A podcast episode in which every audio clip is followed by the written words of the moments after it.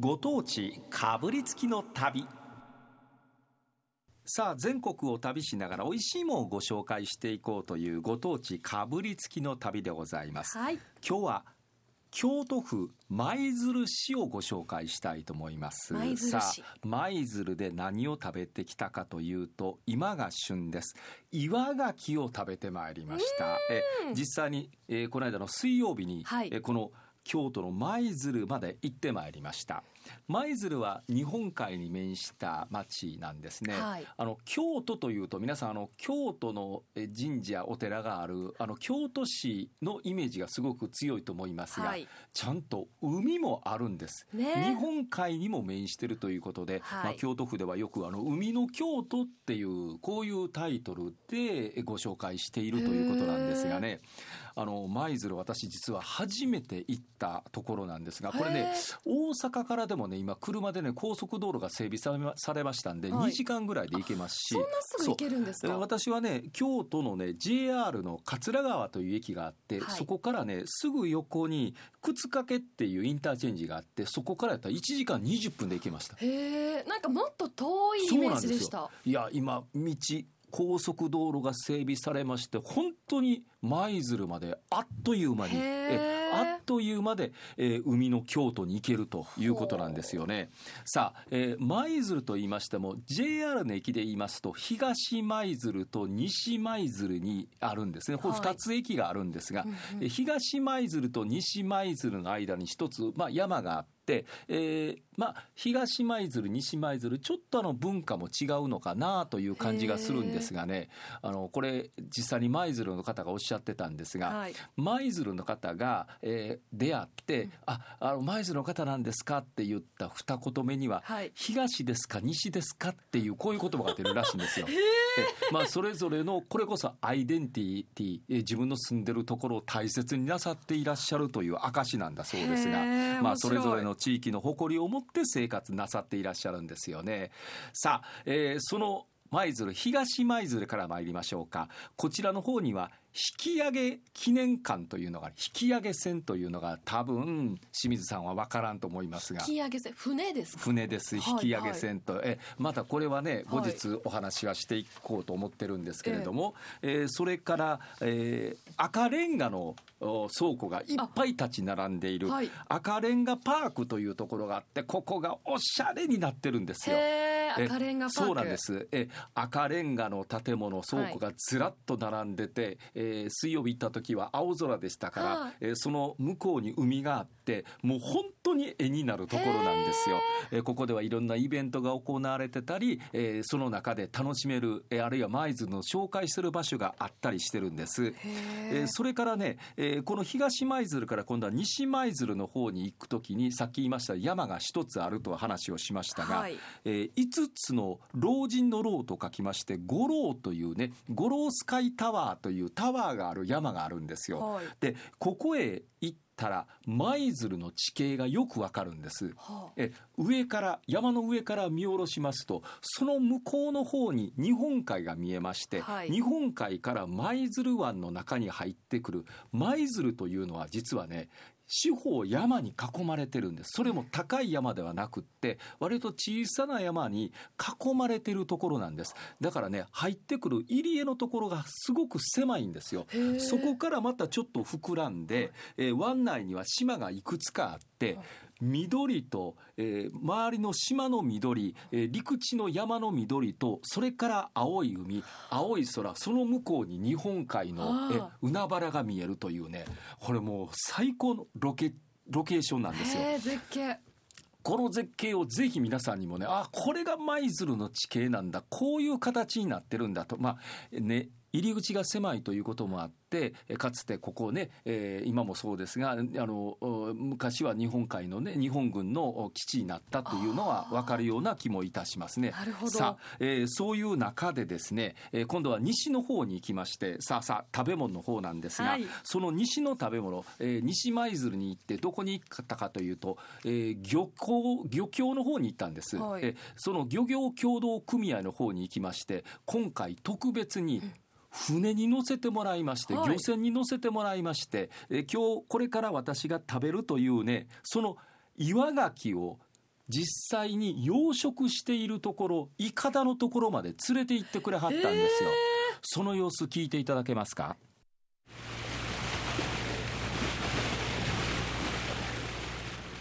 岩ガキの柿のいかだの上に今私立ってるんです、えー、漁業協同組合のところから船で10分ほどやってまいりました、えー、静かな湾内になっておりまして、えー、そこにですねいかだがいくつもたくさんあります、えこのところをお話をお伺いしたいと思います。どういうふうにしてこの岩ガキ育てていらっしゃるんですか？ホタテの貝にまあ、言うたら赤ちゃんがついてくるんです。それを仕入れて、えっと、ロープに1本のロープに5枚から6枚つけてえっと、3年から4年育成するっていう形ですね、岩ガキは。なるほど。はい。もう岩ガキの定義が一応3年以上育成してるっていうのに限られてくるんで、最低で3年はかかるんです、初めてから。なるほど。はい。今ここ、いかだがあちこちに点在してるんですが、はい、どれぐらいいかだ数あるんでしょうか？今ここ吉田では62台。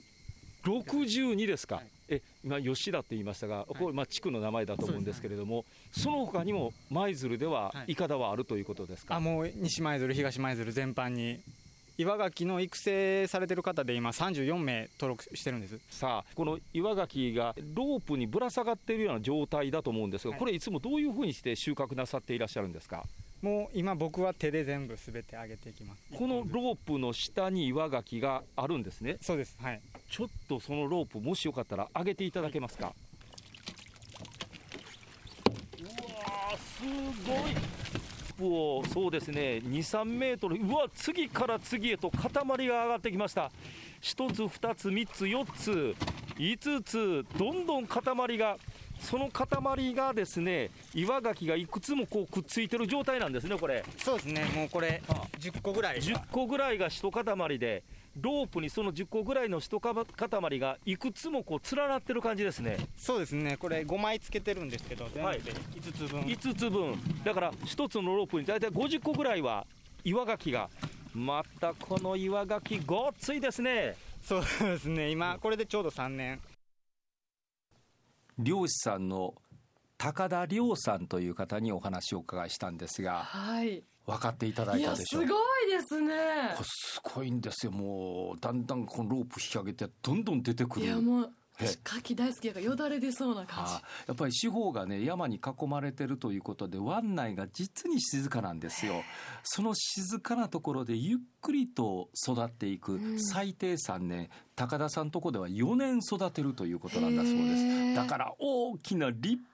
な岩牡蠣が出てくるということなんできてくるということなんですよね。さあこれを食べさせてくれるところがこの西舞鶴のさっき言った漁業協同組合のすぐ横に、オイスターというこれね、えー、実際に炭をいこして食べさせてくれるお店があるんです。はい、えかき小屋オイスターというお店なんですが、えー、じゃあなぜこの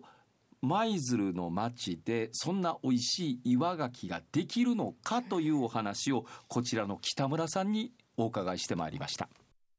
さあ岩牡蠣が目の前にあるんですがそうですね。岩牡蠣が大きさ20センチぐらいの貝の中にその中で15センチは実はあるやろうなという大きさなんですよ。もうたっぷり多分ね3口か4口ぐらい何口かで食べないと食べきれないんじゃないかなという大きさです。これこのまま食べていいんですか？もうレモン絞って。はい分かりました。無菌状態にしてあるということなんです。さあいきますよ。レモンを絞ります。ポテッとしてましてね。貝から外しました。端で持つんですが身の重たさを感じる岩牡蠣です。さあそれではポテッとしたこの岩牡蠣生でいただきます。うん。うん。なんと美味しい。あの磯の香りが口の中に嫌な磯の香りじゃないんです。爽やかな磯の香りが口の中にふわっと今広がって、うん、まさに海のミルクをいただいている。こんな感じですね。まあジューシーというか口の中でもまだまだ噛めば噛むほどその身の甘さがふわっと広がってくるんです。まあ一口では絶対無理。向き上げますよ。うん。このジュルジュルが最高ですよこれ。いやー。なんともジューシーでミルキーで溶け合いが最高、うん、本当に爽やかな海の味が口の中に残る最高の岩牡蠣でした。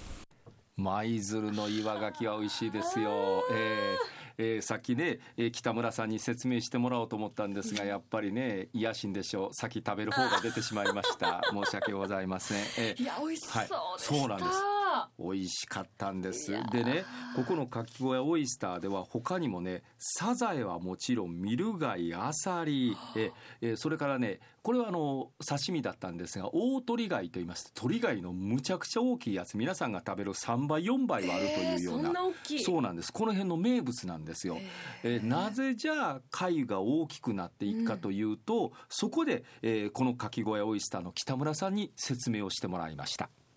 餌が多いんですね。植物性プランクトン。入り組んだリアス式の海岸になってますから海水面に対するよりもこの真水の流れ込む表面積が陸地の方が多いので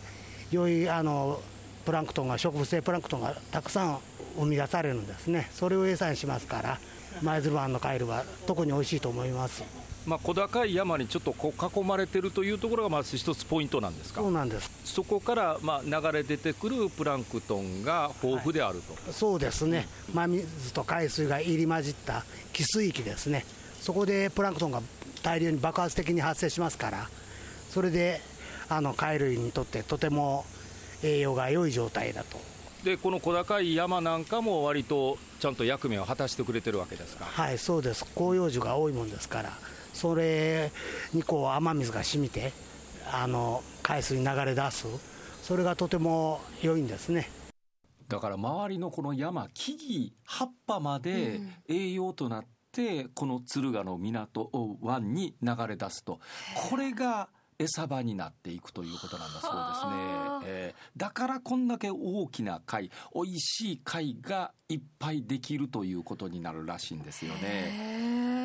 本当美味しかったです。でこのお店すぐ横が漁港海そして、えーまあ、漁師さんが出ていく港になってますから、はい、そういうところを見ながら食べることができましたんで。いいで、えー、まさにね、えー、美味しさはちょっと一味違うなっていう感じがしました。いやあやっぱり海って大事やなと思いますよね。またこう潮風浴びながらとかっていうのがいいんじゃないですか、えー、あの場所はですね舞鶴西舞鶴の漁協のすぐ横にあります、はい、ええぜひよかったらこちらの方も訪ねていただけたらなと思いますね。えそして現在京都を旅すると最大5000円割引になる上旅先で利用できるクーポンをお渡しする京都魅力再発見旅プロジェクトを京都府にお住まいの方以外にも大阪府を除くえー、隣県ですね。福井県それから三重県滋賀県奈良県兵庫県和歌山県にお住まいの方も対象になっておりまして